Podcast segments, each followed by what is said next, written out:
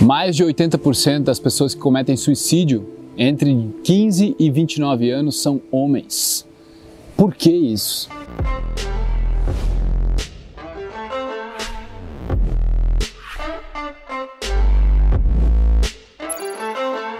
Saiu um outro relatório, um tweet, na verdade, do Bill Gates em 2016, mostrando quanto a mídia estava nos enganando. Quando ele mostrou esse relatório, eu fiquei chocado. Ele dizia o seguinte: a mídia tradicional, televisão, eles reportavam 55 ponto alguma coisa por cento das mortes no mundo por violência, homicídios e terrorismo. 55%, isso é mais da metade das mortes do mundo. Quando ele, que tem um, um, poder de pesquisa maior do que nós, digamos assim, porque ele tem os contatos dele, foi averiguar os dados oficiais de mortes por terrorismo e homicídio juntos chegavam a até 1%. Será que a mídia está tentando nos manipular? Tem um dado que a 50 lei do Robert Greene ele menciona que é no final dos anos 80, se eu não estou enganado, os jornais que se tratavam, as notícias tratavam em questão de medo, de, de coisas bizarras que o ser humano havia feito, chamavam muito mais atenção.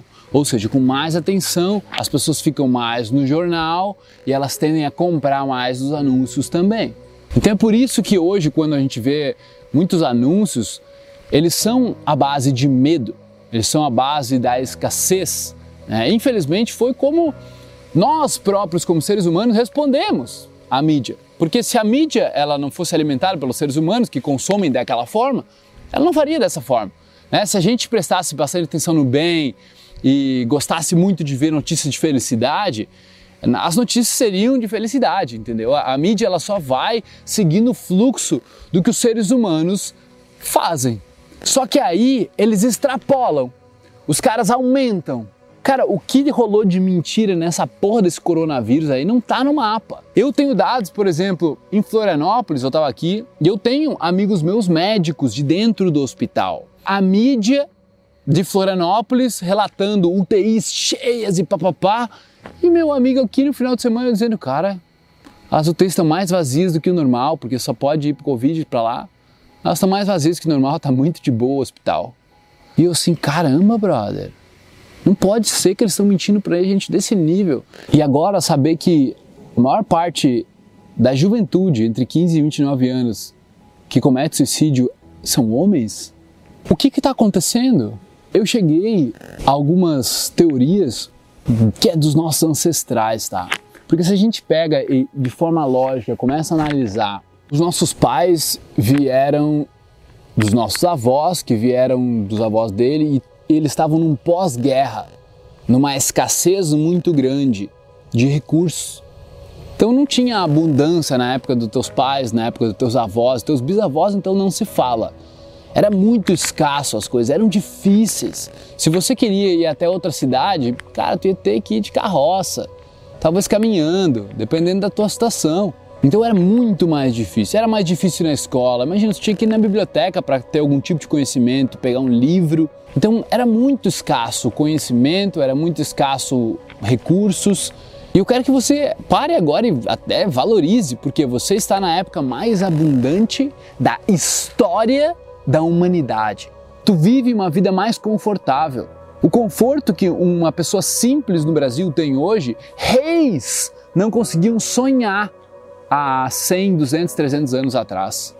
Então nós temos o nível de tecnologia hoje que um presidente dos Estados Unidos há 30, 40 anos atrás não tinha. Então nós temos um potencial na nossa mão hoje. Por que nós estamos tirando a nossa vida? Essa escassez ela é passada pelas palavras, pelas atitudes, pelos sentimentos que os pais têm. Muitos pais, principalmente a parte masculina, não recebeu amor por causa que os próprios avós eram pessoas mais frias. A gente precisa cortar esse ciclo, sabe? Onde era uma geração que, ah, eu só vou te dar carinho e amor se tu me der de volta. O meu pai não me deu, como é que eu vou dar para ele? E literalmente, teu pai não recebeu do avô dele. É muito difícil teu pai te dar algo pro filho, né, para você, que ele não recebeu dos avós.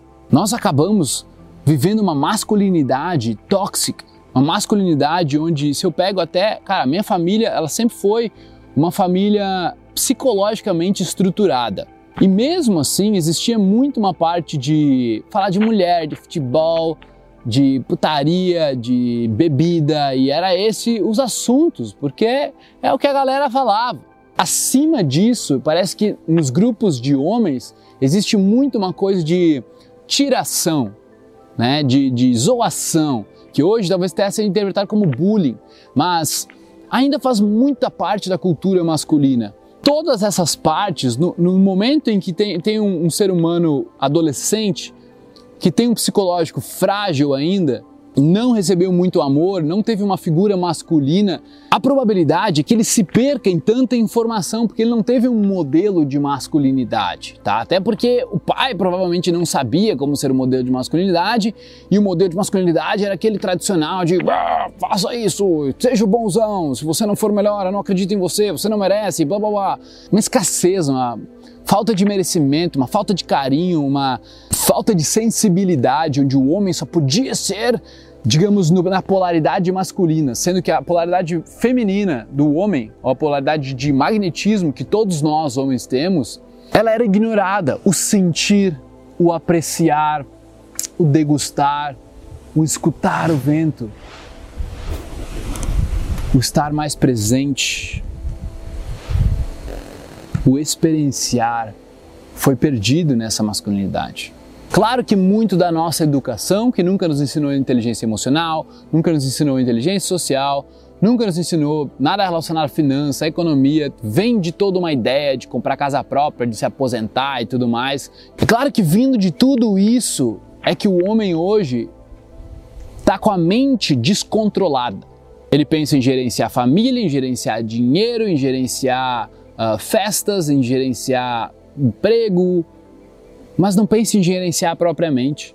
Você treina os músculos da sua mente, só que são músculos do corpo mental e emocional. Nós precisamos olhar para isso, olhar para essa masculinidade tóxica que ainda é vendida, onde a pessoa só está atrás do milhão, está atrás do carrão, está atrás do mulherão. Onde tu não percebe, velho, que essas pessoas elas não estão felizes. Olha para as pessoas que estão dirigindo Porsche ou, ou, a BMW e tal. Normalmente já estão assim, ó, meio carrancuda, tá ligado? E tu percebe isso. Veja se realmente os relacionamentos de um cara super rico com uma mulher dos sonhos que você acha, veja se aquilo realmente é o tipo de relacionamento que você quer ou se é simplesmente a imagem que ele está passando.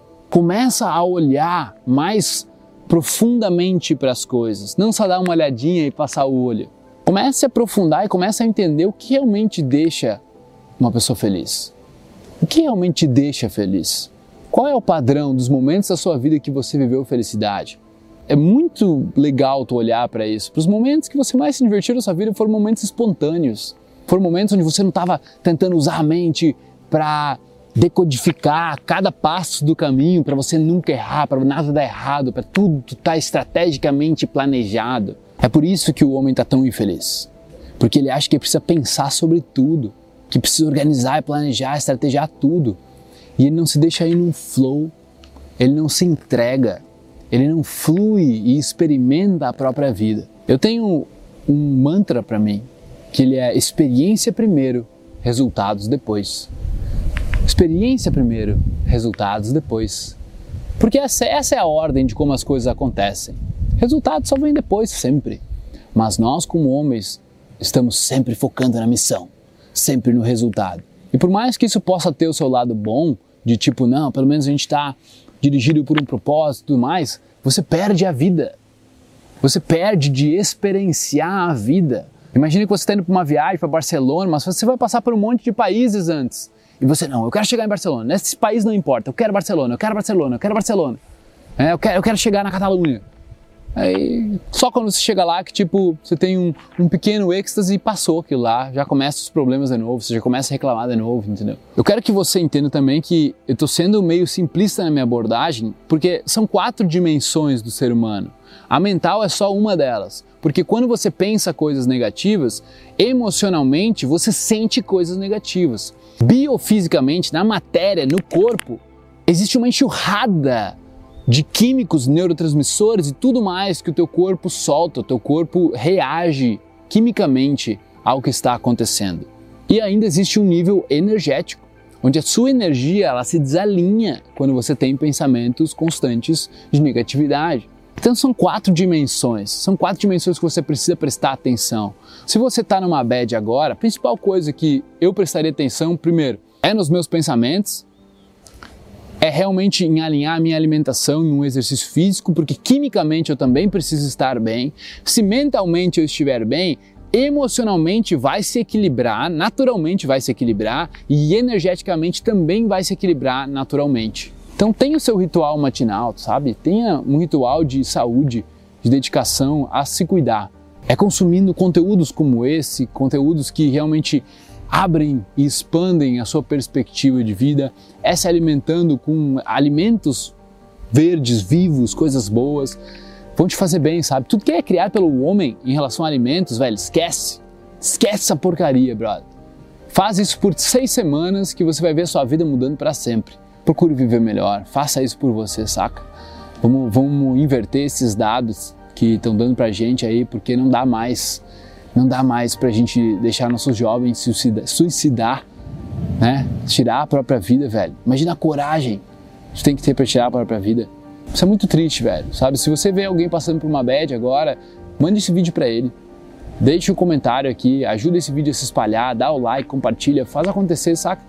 Esse é um vídeo de utilidade pública quase, velho. Não quero nada com ele, eu só quero que a gente consiga mudar a sociedade tóxica, sair dessa curva tóxica da sociedade, sabe? Beleza? Arro, tamo junto e bora ajudar nosso país a crescer, a melhorar o mundo também.